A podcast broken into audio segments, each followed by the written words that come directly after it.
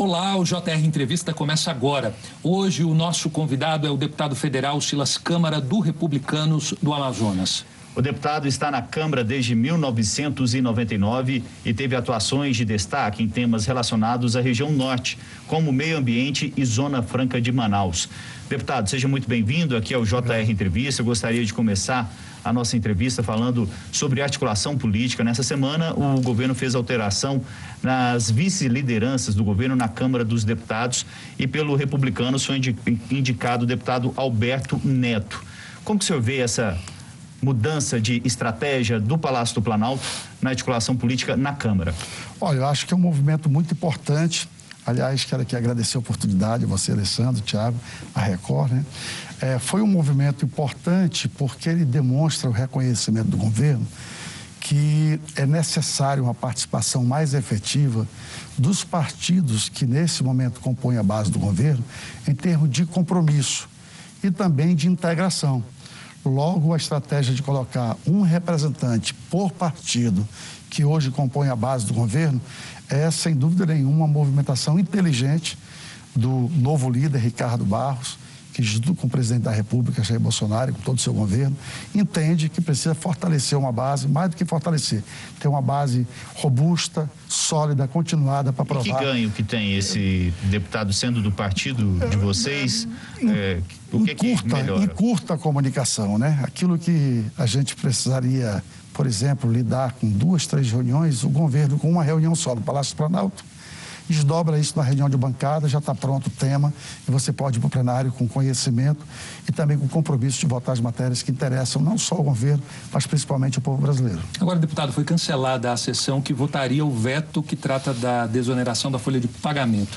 Como é que o senhor viu esse cancelamento? É uma votação muito importante para o país, é né? É muito importante, acho até que tem toda a razão o empresariado brasileiro que está pressionando pela votação da matéria, mas tem que se entender que toda é, desoneração ela gera um, um custo, ela gera, é, vamos dizer assim, um, uma necessidade de que o governo possa calcular como adequar é, os desdobramentos disso no orçamento e também na receita do país. Eu tenho certeza absoluta que o governo logo, logo volta para a pauta com esse veto e a gente vai poder dar ao Brasil uma lei boa que atenda os empresários, atenda os empregos principalmente, mas também que dê ao Brasil a condição de saber que o governo brasileiro vai poder arcar com esse compromisso. Deputado, o senador Eduardo Gomes, líder do governo no Congresso Nacional, chegou a dizer que havia um consenso, até mesmo da base aliada, para a derrubada desse veto da desoneração, mas o que a gente viu nos bastidores foi o governo adiando essa votação e atuando para tentar a manutenção do veto. É isso mesmo? São esses sinais trocados que têm ocorrido no Congresso Nacional? Não, eu, eu tenho a impressão que há um equívoco na avaliação sobre esse processo, porque o governo federal ele reconhece a necessidade é, da manutenção é, dessa matéria em termos de o Congresso derrubar o veto. O problema é que você não pode fazer um movimento como esse sem ter organizado uma retaguarda fiscal que dê respaldo, de lógico, que dê respaldo para isso. Então, o que o governo está fazendo na realidade é precisando de um tempo, obviamente, usando os mecanismos legislativos que são é, a retirada de pauta, o retardado. Agora, o senhor acredita que só vai botar em pauta quando houver esse consenso ou a Câmara vai pegar o protagonismo e seguir à frente? Não, eu não acredito que isso seja feito assim, porque seria uma irresponsabilidade. E todos sabem que se tem um poder nesse momento no Brasil que tem demonstrado responsabilidade social, mas também fiscal e econômica para a população do Brasil e para o mundo é o Poder Legislativo. Todos os grandes temas econômicos do Brasil o Congresso Nacional não faltou ao Brasil e nem tampouco faltou ao governo Jair Bolsonaro. Portanto, eu acho que existe um entendimento. Tanto é verdade isso que quem retirou de pauta nesse momento, aliás, quem cancelou a sessão foi o próprio presidente do Congresso, Davi Alcolumbre. Deputado, mudando um pouquinho de assunto, vamos falar de um tema interno da Câmara dos Deputados, que é a disputa pela presidência da Casa. Em fevereiro do próximo ano termina o mandato de Rodrigo Maia na presidência. Ele já está no cargo há cinco anos e tanto o presidente Rodrigo Maia, principalmente o presidente Davi Alcolumbre do Senado Federal, tem atuado para tentar é, conseguir mudar as regras e se e se candidatar, né, se postular novamente a essa função de presidente tanto do Senado Federal como da Câmara dos Deputados. Como que o senhor vê essa articulação?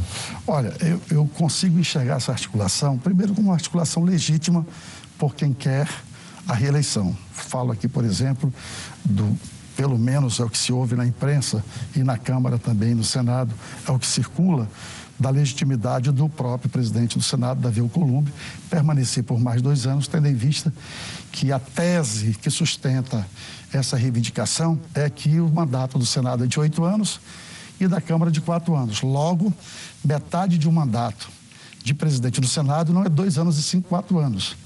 Já na Câmara é diferente, é dois anos e é mais complexo você tratar esse assunto. O que, é que eu tenho dito para todo mundo? Uma certa vez perguntaram ao presidente Rodrigo Maia se ele tinha pretensão de ser candidato à reeleição. Ele disse: olha, se houver um grande entendimento na Câmara, tá certo? Por que não? E a pessoa me perguntou o que eu acho disso. Eu acho que ele está correto, porque o grande entendimento no Congresso significa dois terços. Ou seja, você tem que ter a maioria absoluta.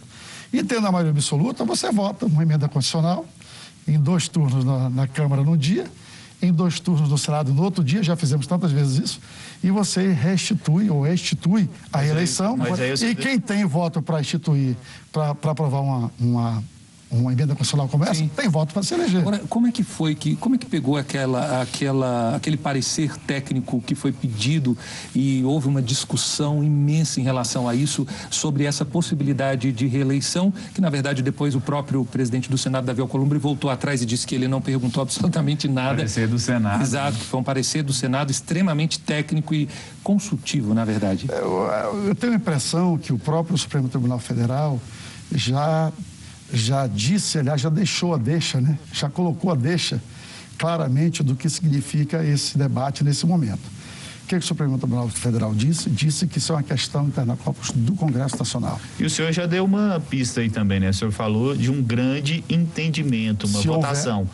e não uma uma mudança com não, não questionamento existe. judicial? Não existe, não existe essa possibilidade. Nós temos um momento no Brasil muito delicado para estar tá transitando, vamos dizer assim, um momento de liderança no Congresso Nacional para ser questionado na Justiça.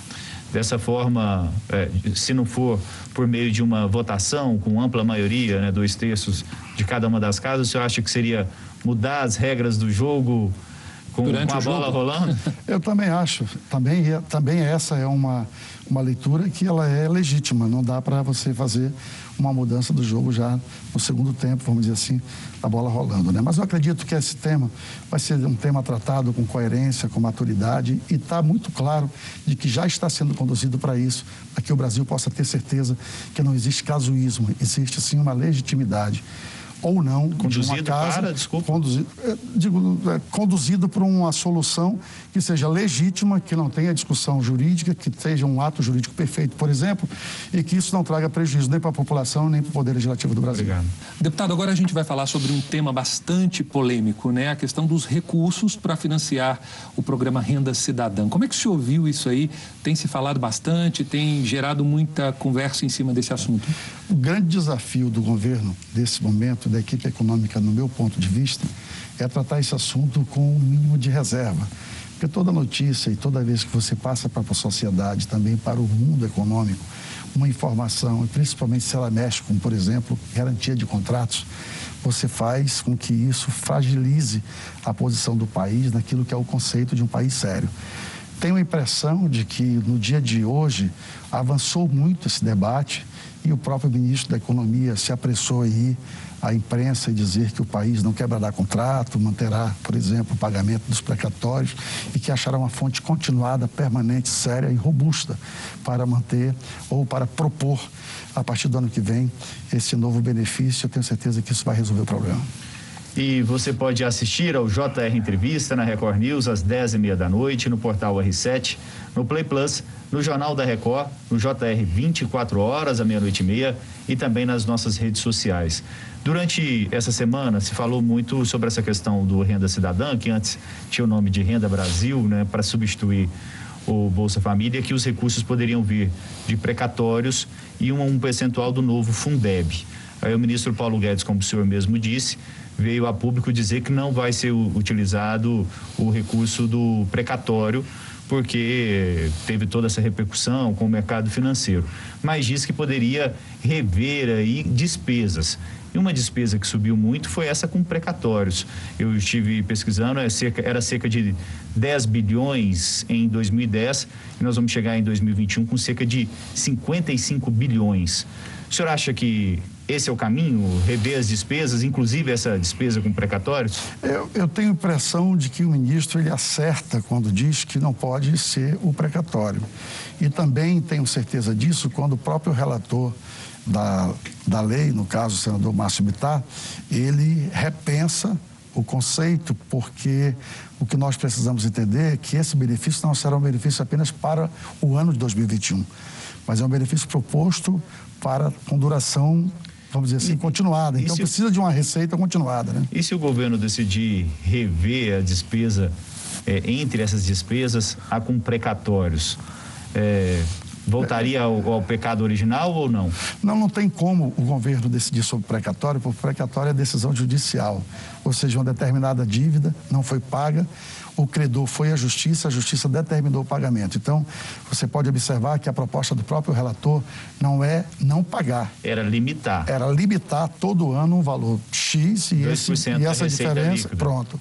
Então, na verdade, é, o que está em discussão, eu acho que é mais sério do que limitar ou não limitar, é o conceito de segurança jurídica sobre o relacionamento do fornecedor ou de quem pega, tem um título público, por exemplo, do governo brasileiro, de que ele é, vai não ser consultado e aquilo que é dele por direito Bem. ser retalhado sem nenhum tipo de diálogo ou de entendimento. Só para resumir, então, na visão do senhor, não pegaria bem fazer uma, uma limitação nesse momento sobre os precatórios? Eu acho que poderia até pegar bem se isso fosse um debate mais longo, entendeu?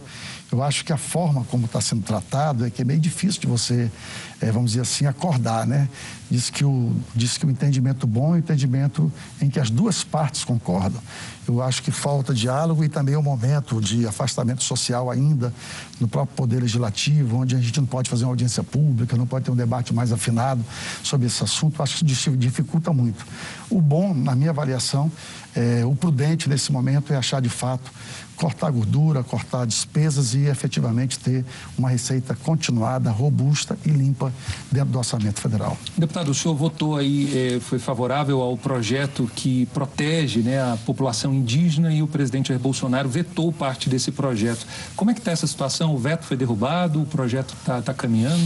Não, na verdade nós estamos aguardando né, o veto vir para plenário para ser votado.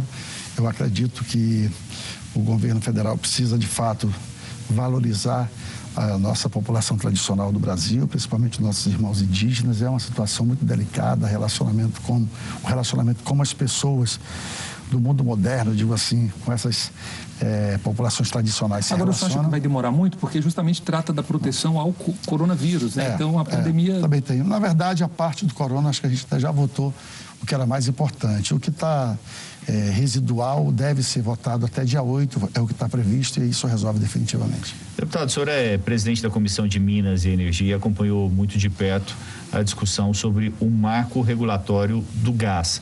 Se falou muito em uma, em uma grande evolução, né, um grande passo à frente para o país com esse novo marco regulatório. Quando que a gente vai poder sentir mesmo essa evolução?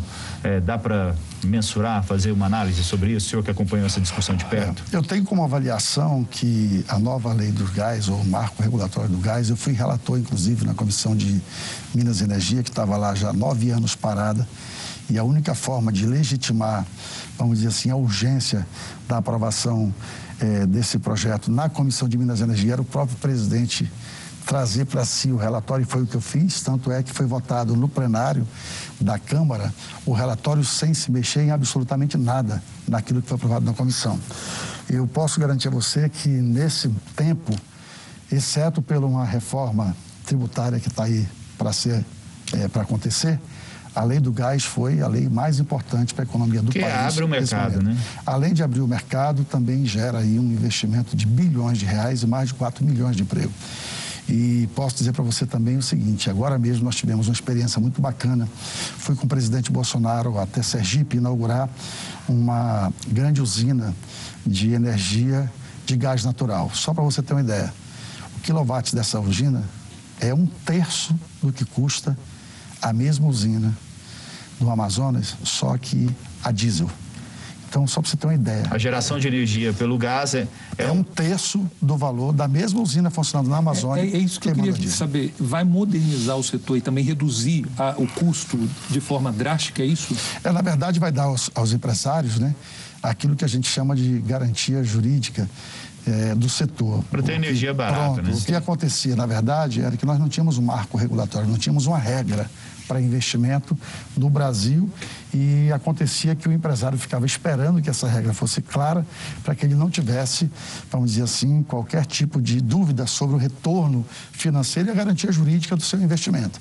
Esse, esse novo marco regulatório, ele dá essa segurança, ele passa para o Brasil esse momento novo que a gente espera que a lei do gás dê, que é os investimentos acontecerem de fato, de verdade, e que a gente mude, inclusive, a matriz é, de geração de energia do Brasil e mais do que isso, a nova lei do gás, ela dá à indústria brasileira competitividade com o mundo inteiro. No ano que vem? Desculpa, Tiago, sai no ano que vem? Eu, eu, acho que, na verdade, já está acontecendo essa revolução, porque quando... O senhor falou da reforma tributária, né? Então, a é, reforma tributária ainda é, tem um é, processo. Não, não, eu disse, na verdade, assim, que não é junto com a reforma tributária. Eu disse o seguinte, que em não acontecendo a reforma tributária esse ano, a lei do gás é o ganho mais eficiente e mais robusto que a economia do Brasil recebeu para investimento e geração de emprego nesses tempos. Vai estimular justamente que o empresário possa ter uma matriz energética mais barata? É isso mesmo. Além de gerar essa possibilidade, gera também a possibilidade de uma matriz energética limpa. Portanto, tem aquele efeito também ambiental que hoje na economia do mundo é muito importante. E mais do que isso, vai despertar no empresariado desse setor do Brasil a competitividade. Portanto, vai baixar o valor e vai gerar mais emprego e renda, além de ganhar na infraestrutura. Falta um minuto para terminar. E para o consumidor comum, muda alguma coisa? Muda muito, porque o preço que baixa para o empresário também baixa para o consumidor, desde que essa infraestrutura esteja construída. E é isso que a lei faz, dá oportunidade para que a infraestrutura seja modernizada. Perfeito. O JR Entrevista faz um rápido intervalo e na volta a gente vai falar sobre a proteção da floresta amazônica e também o desenvolvimento. Daqui a pouco, até já. O JR Entrevista está de volta e hoje aqui com a gente o deputado federal Silas Câmara, do Republicanos do Amazonas. O deputado é integrante da Comissão de Integração Nacional Desenvolvimento Regional e da Amazônia. É, deputado, até agosto, o número de queimadas no Brasil, de acordo com o levantamento do INPE, foi 84% maior do que no ano passado. E a maior parte dessas queimadas, 52%, foi na Amazônia. Como que o senhor vê essa questão ambiental e as ações do governo nessa área? É bom que se diga, e a população brasileira e do mundo é, precisa entender, que quando se fala na Amazônia, você está falando em pelo menos de 11 estados daquela região e que existe muita diferença entre, por exemplo, o estado do Amazonas e a Amazônia. O próprio estado do Acre e Amazônia, Roraima e Amazônia, Amapá e Amazônia. Sem nominar nenhum estado, está muito claro que existem características muito particulares de onde está acontecendo, estão acontecendo esse incêndio. Por exemplo, no Pantanal, que a gente tem visto aí matérias importantíssimas, inclusive aqui na Record, sobre essa questão de incêndio naquela região. É uma questão quase que impossível você não dizer de característica natural, porque nós temos um período muito longo sem nenhuma chuva e a característica da própria vegetação da região, muita savana, muita área, vamos dizer assim, aberta, e termina que o fogo, de fato, é, tem provocado um prejuízo muito grande. O governo federal tem feito aquilo que é possível e eu fico assim muito impressionado quando eu vejo o mundo comparando as nossas os enfrentamentos nossos ao incêndio e não colocam, por exemplo, os desafios que teve a Austrália tão, tão proximamente. Os Estados Unidos. Para a Flórida, né? É, os Estados Unidos agora está aí desesperado. Quer dizer, o que existe, na verdade, é, um, é uma pressão, na minha avaliação, sobre o Brasil, sobre a Amazônia, desproporcional. E digo até isso porque, na verdade, nós temos um grande desafio e o mundo fala muito, mas coloca muito pouco, ou devolve muito pouco daquilo que tem da gente. Vou citar, por exemplo, um caso particular do Amazonas. 97%, quase 98% da região do Amazonas é preservada como Deus criou, lá naquela região. E posso garantir a vocês que no caso do Amazonas nós não temos nenhuma compensação por isso. Agora mesmo nós estamos lutando com o governo brasileiro, com o Ministério da Economia, para manter, por exemplo, a Zona Franca de Manaus que é o nosso projeto de modelo de desenvolvimento econômico mais robusto, responsável por quase 60% da nossa economia direta. Emprega hoje mais aproximadamente 100 mil pessoas, já, já, já, já empregou mais de 120 mil pessoas, indiretamente mais de 600 mil, e gera no Brasil três empregos para cada um gerado lá. Desculpa, o senhor falou questão do mundo e é interessante, a gente vale a pena falar aí do discurso do candidato à presidência dos Estados Unidos, Joe Biden, que ele falou justamente sobre essa questão da Amazônia, propôs até a possibilidade de se debater um fundo com 20 bilhões de dólares para que o Brasil eh, pare o desmatamento e em contrapartida ele fez um deu uma alfinetada no finalzinho, no finalzinho falando o seguinte, que se isso não acontecer o Brasil sofreria consequências econômicas. Como é que o senhor vê essa declaração? Eu, eu, eu, eu respondo pela boca do próprio presidente Bolsonaro, que diz que ele está equivocado quando dos Estados Unidos ele quer estabelecer um critério para o Brasil sem diálogo. Eu quero dizer para você que a solução da Amazônia não está em dizer eu vou colocar X bilhões ou trilhões. Eu acho que o nosso problema é um debate para poder, de fato, dentro desse debate, descobrir qual é a solução efetiva para a região. Qual é a solução que, na verdade, vai produzir um novo modelo econômico alternativo, principalmente, para que aquela população não fique na miséria. Na miséria. Então, você discutir uma árvore em pé é fácil principalmente se você estiver lá na praia de Miami, ou no Rio de Janeiro, qualquer lugar. O problema é ir para lá e conhecer a realidade de quem mora lá. E aí você falou da Zona Franca de Manaus. A Zona Franca de Manaus tem uma grande importância nessa questão de dar o que a população que vive lá na região norte, por exemplo, não só no estado do Amazonas, é uma, uma forma de ter mais estímulo econômico na região? Não apenas o estímulo econômico, mas a própria distribuição da presença da população no Amazonas está comprovada a importância da Zona Franca de Manaus quando 57% da população está em Manaus. Cerca de 92% da nossa economia está em Manaus. Então, você, para você entender, nós temos 61 municípios, desde a Constituição de 88 não podemos criar novos municípios.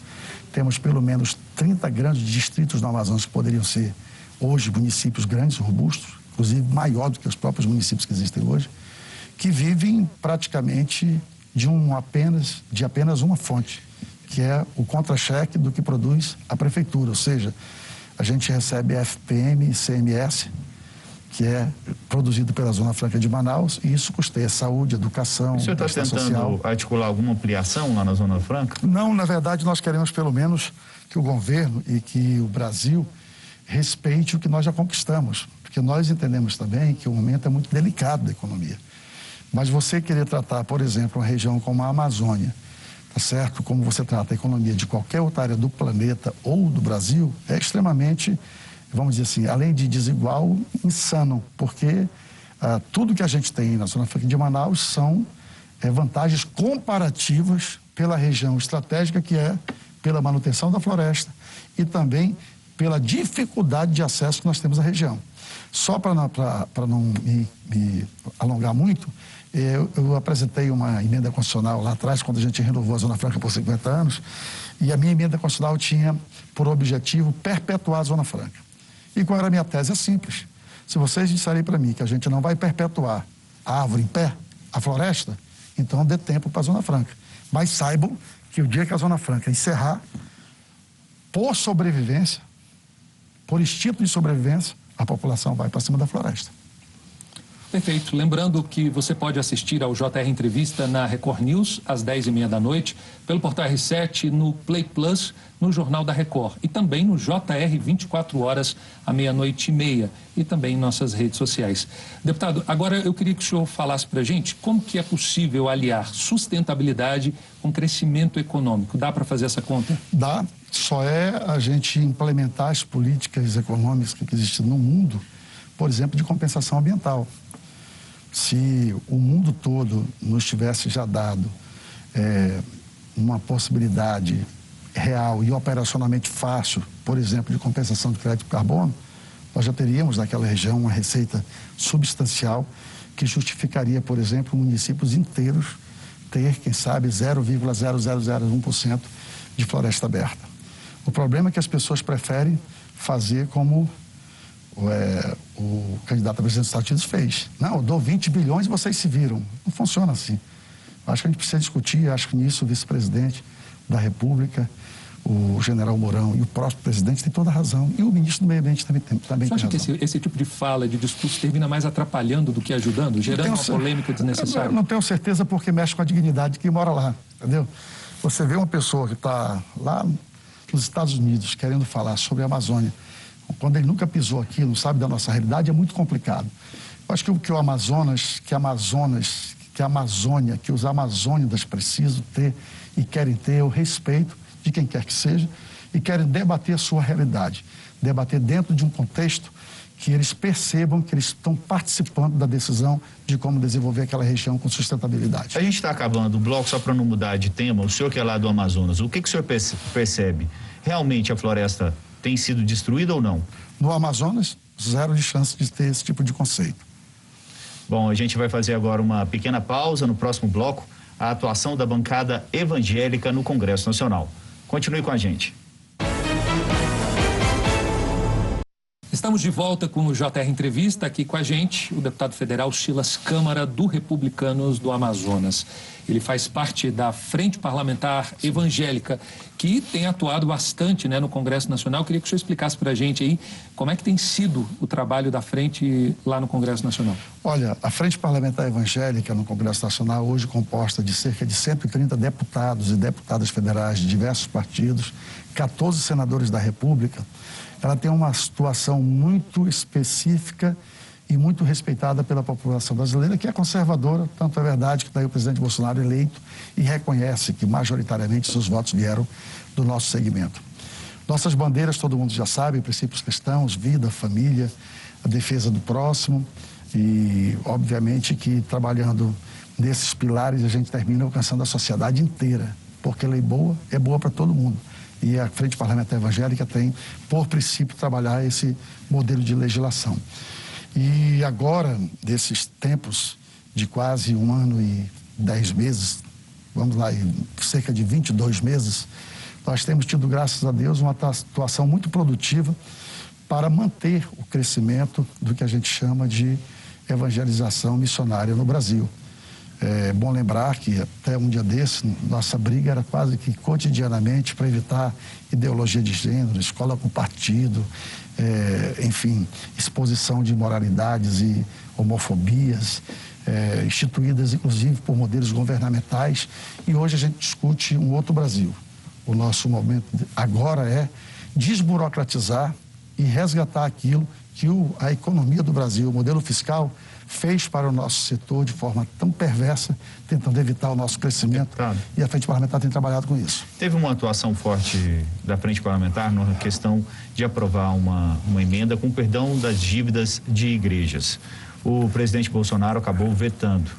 Há alguma articulação da frente parlamentar para derrubar esse veto? Como que estão as negociações? É. O que vocês acharam dessa derrubada eh, desse veto do presidente? É, primeiro, você me dá uma oportunidade muito grande de, conversando com a população brasileira, esclarecer que, na verdade, esse destaque, essa emenda, ela não é por perdão fiscal e nem tampouco por incentivo fiscal algum. O que aconteceu foi que, durante um período muito longo de governo de esquerda, a Receita Federal não respeitou o princípio constitucional de que as igrejas são imunes tributariamente Estou falando do texto constitucional. Essa emenda e esse destaque, na verdade, é uma defesa da Constituição, que diz que as igrejas têm essa imunidade. O que, é que aconteceu? Como esse conceito de imunidade fiscal, ele não foi, vamos dizer assim, ele não foi estratificado, o fiscal ia lá numa igreja e ele dava a interpretação que ele queria de determinado temas e aplicava multa. Então imagine vocês que nós não estamos discutindo imunidade fiscal e nem tampouco perdão fiscal. Nós estamos discutindo justiça e defesa da Constituição quando um fiscal vai a uma instituição religiosa, e não, só, não é só a igreja evangélica, é qualquer instituição religiosa, e aplica uma multa indevida.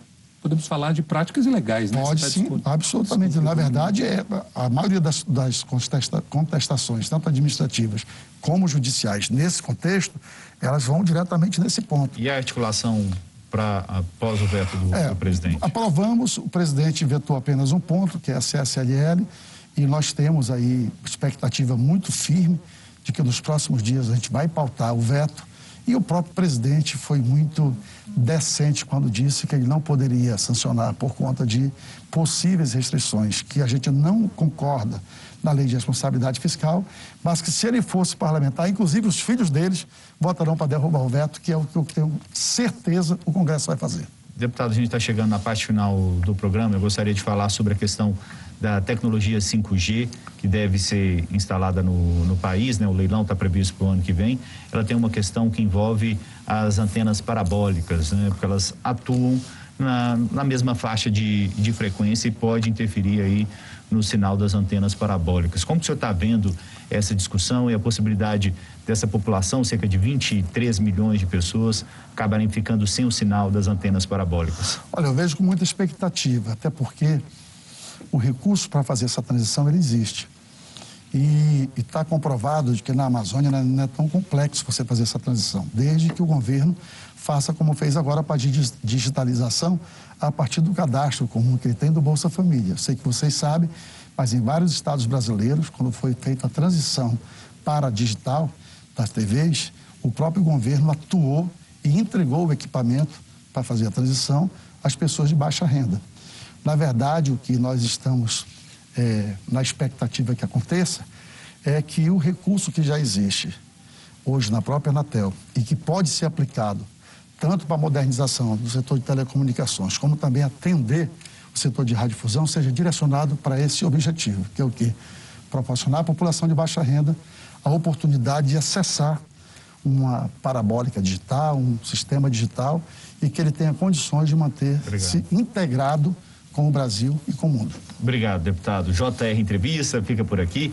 Lembrando que você pode assistir ao programa na Record News às 10 e meia da noite, no portal R7, no Play Plus, no Jornal da Record, no JR 24 horas, à meia-noite e meia e também nas nossas redes sociais, Alessandro. Obrigado pela entrevista, deputado. JR Entrevista fica por aqui.